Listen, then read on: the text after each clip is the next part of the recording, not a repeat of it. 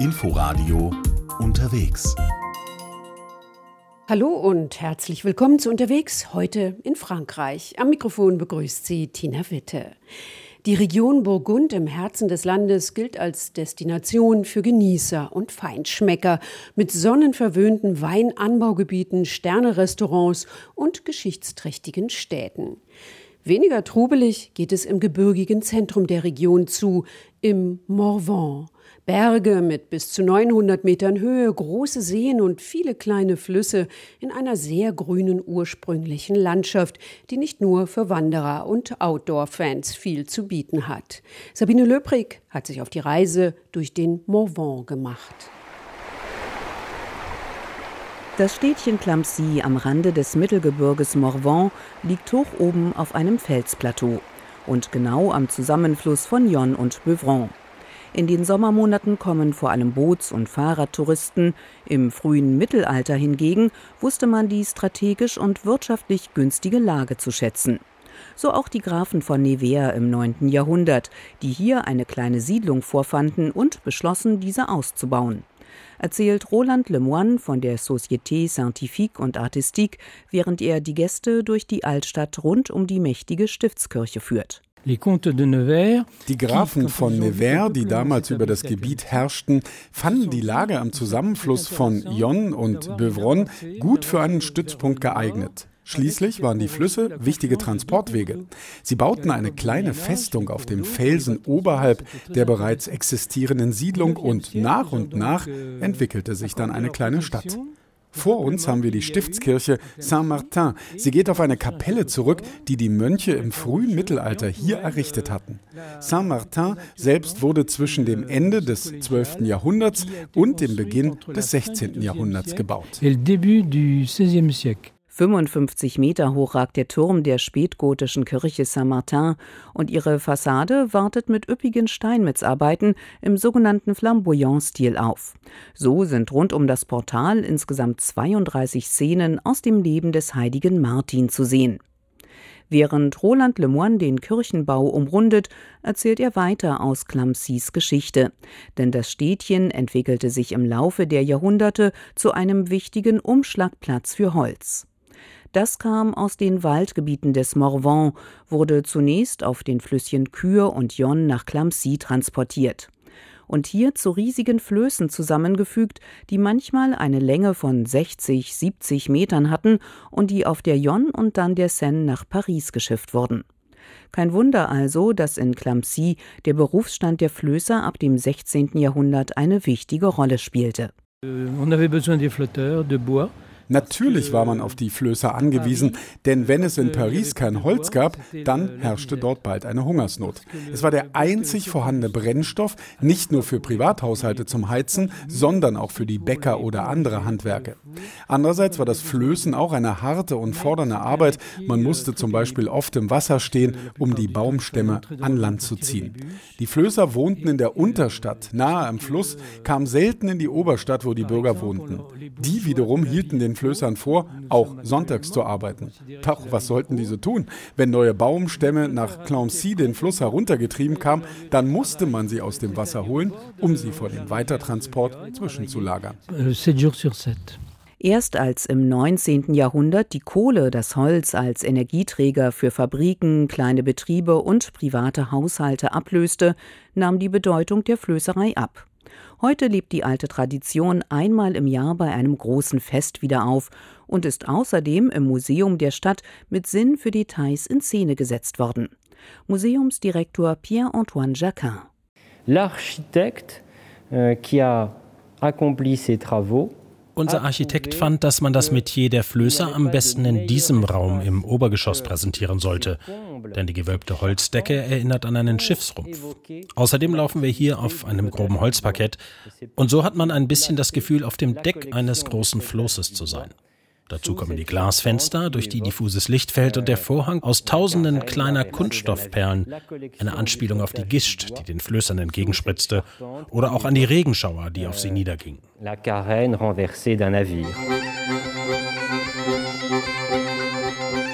Vom Umschlagplatz für abertausende Baumstämme dorthin, wo sie geschlagen wurden. Hinein geht es in den heutigen Parc Naturel de Morvan.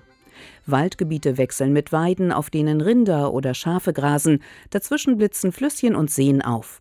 Gut 360 Hektar Fläche hat beispielsweise der Lac de Seton, nur einer von mehreren Stauseen im Morvan, die hier Mitte des 19. Jahrhunderts angelegt wurden, sagt Marielle, die für den Parc Naturel arbeitet. Euh, euh, Wir stehen hier am See von Ceton im Departement Nièvre.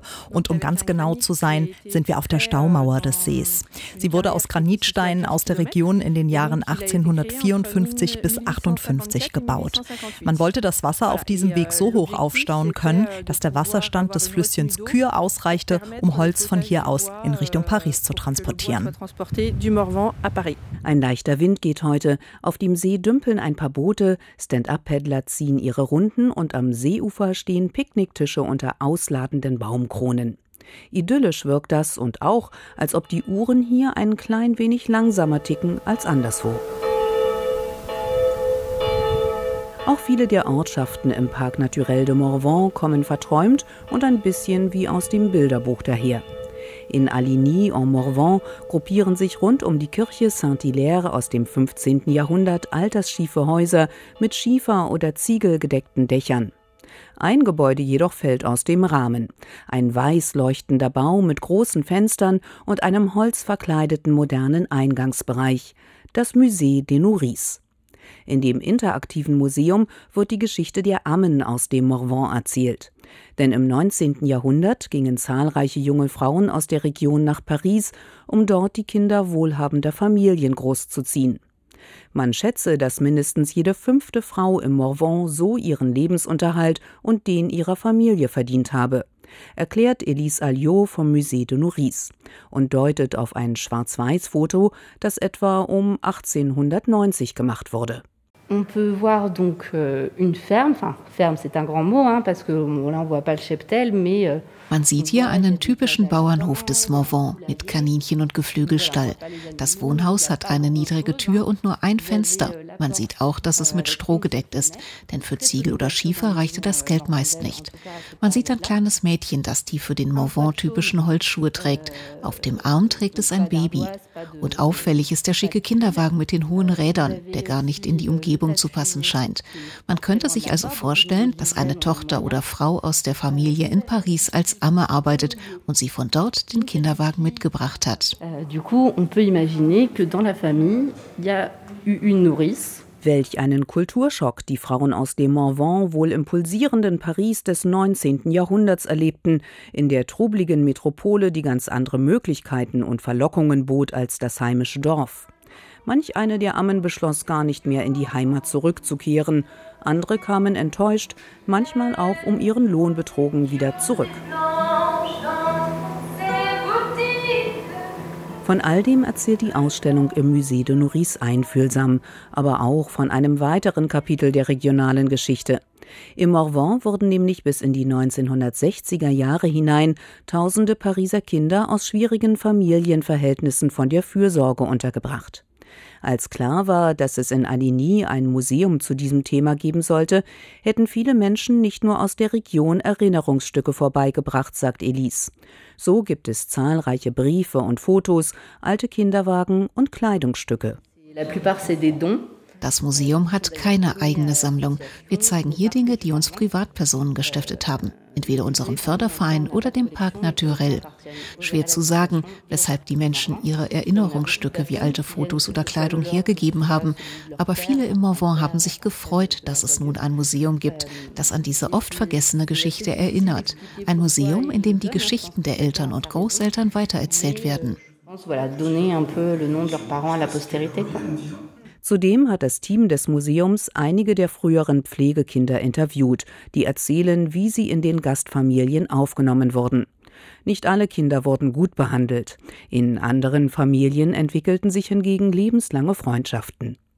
Auch Elises Familiengeschichte ist mit dem Morvan eng verknüpft, denn ihre Großmutter gehörte zu den Pflegekindern, die von der Assistance Publique in die Region geschickt worden waren. Ich bin im Morvan geboren, ebenso wie meine Eltern. Also hatte ich sowieso eine enge Bindung zur Region. Letztes Jahr habe ich dann mein Studium in Lyon abgeschlossen, habe mehrere Praktika, zum Beispiel in Bibracte und im Musée Roland in Autun gemacht, bevor ich hierher gekommen bin. Als diese Stelle hier ausgeschrieben wurde, war ich begeistert, denn ich arbeite gern mit den Menschen in der Region zusammen. Und durch meine Großmutter hatte ich ja einen besonderen Zugang zum Thema. Personnellement, ça me touchait par rapport à ma grand-mère, ça c'est sûr.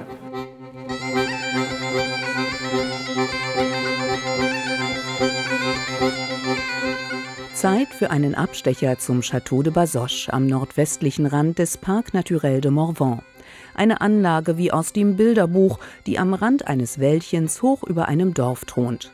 Das Schloss mit den vier Ecktürmen ist als langjähriger Wohnsitz von Marschall Vauban bekannt, dem Militärstrategen Ludwigs XIV. und Architekt zahlreicher Festungen. Nach wie vor ist das Schloss in Familienbesitz und Besucher bekommen mit etwas Glück eine Führung vom Hausherren persönlich, von Amaury de Sigala. Bei der Geschichte des Schlosses und des Ortes gibt es drei wichtige Epochen. Zunächst die galloromanische, denn wir sind hier quasi in Nachbarschaft zu Bibracte, zu Alessia und anderen wichtigen Orten der gallorömischen Zeit. Und zudem führte eine wichtige Handelsstraße der Römer vorbei. Dann das Mittelalter, das 12. Jahrhundert, als Jean Basoche das Schloss bauen ließ.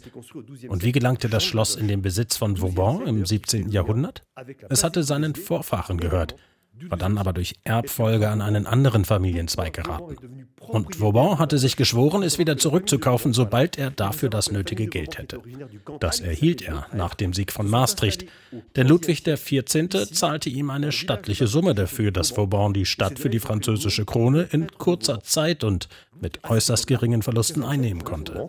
Grâce à laquelle Vauban a pu racheter Bazoches. Im Schloss von Basoche sind nicht nur Zeichnungen und Modelle der von Vauban entworfenen Militäranlagen zu sehen, es bietet mit seinen üppig ausgestatteten Wohnräumen auch Einblick in barocke Lebenswelten.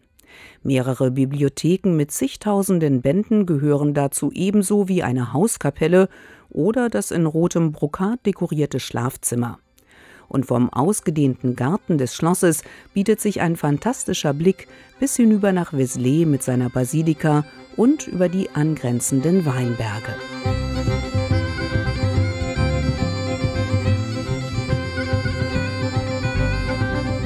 Von Basoche aus geht es noch einmal kurvige Sträßchen entlang. Dichte Wälder wechseln mit ginsterbewachsenen Heideflächen. Der Morvan gilt mit seinem 900 Meter hohen Mont Haut-Folin als Frankreichs kleinstes Gebirge, gehört zum Zentralmassiv und wird auch als La Montagne Noire, als schwarzes Gebirge bezeichnet. Schon immer war die Region dünn besiedelt, die Landwirtschaft durch die Topographie mühselig. Doch seit in den 1970ern der Naturpark etabliert wurde, hat sich die Region touristisch entwickelt. Und Pandemie, Homeoffice und das Internet haben dazu beigetragen, dass sich in den letzten zwei Jahren mancher Pariser ein Refugium in einem der Städtchen am Rande des Morvan gesucht hat. Beispielsweise in Autun. Das wurde im Jahr 10 vor Christus von Kaiser Augustus als Augustodonum gegründet, in einem Gebiet, das vom Stamm der Edua bewohnt wurde, ganz in der Nähe ihrer bisherigen Hauptstadt Bibracte, erklärt Marie-Françoise Strasberg. Als Augustus zur Regierung gelangte, war Gallien in mehrere Stämme unterteilt. Diese waren öfters untereinander verfeindet. Also die neue Stadt befindet sich an der Kreuzung von damaligen Hauptverkehrsadern an der Agrippa-Straße, die vom Süden nach Norden Galliens führte. Sechs Kilometer lange Stadtmauern umgeben diese Stadt, die so den Prunk der römischen Zivilisation bezeugen sollten. Aber es gab auch prächtige Villen in Augustodonum, zu deren Ausstattung farbenfrohe Mosaike gehörten. Einige davon wurden bei Grabungsarbeiten entdeckt und sind heute im Museum von Autun, dem Musée Rollin, ausgestellt. Das Palais beherbergt hinter dicken Mauern aus dem 15. Jahrhundert aber auch romanische Steinmetzarbeiten aus dem 12. Jahrhundert wie die liegende Eva. Ein Relieffragment, das von der benachbarten Kathedrale Saint-Lazare stammen soll. Die dreischiffige Basilika zählt mit ihrem Weltgerichtsportal zu den Highlights einer jeden Burgund-Tour. Bei einer Führung durch die Kathedrale geht es aber nicht nur um die minutiös in Stein gehauene Weltsicht des Mittelalters. Mitunter kann man dem imposanten Kirchengebäude auch aufs Dach steigen.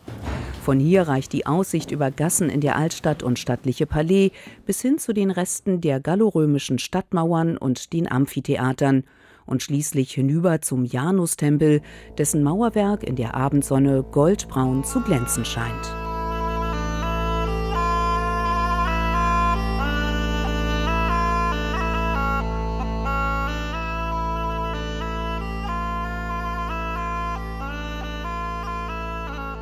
Sabine Löbrig war im Morvan in der französischen Region Burgund unterwegs.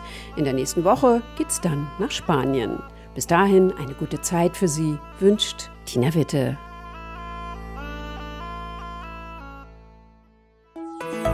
RBB 24 Inforadio Podcast.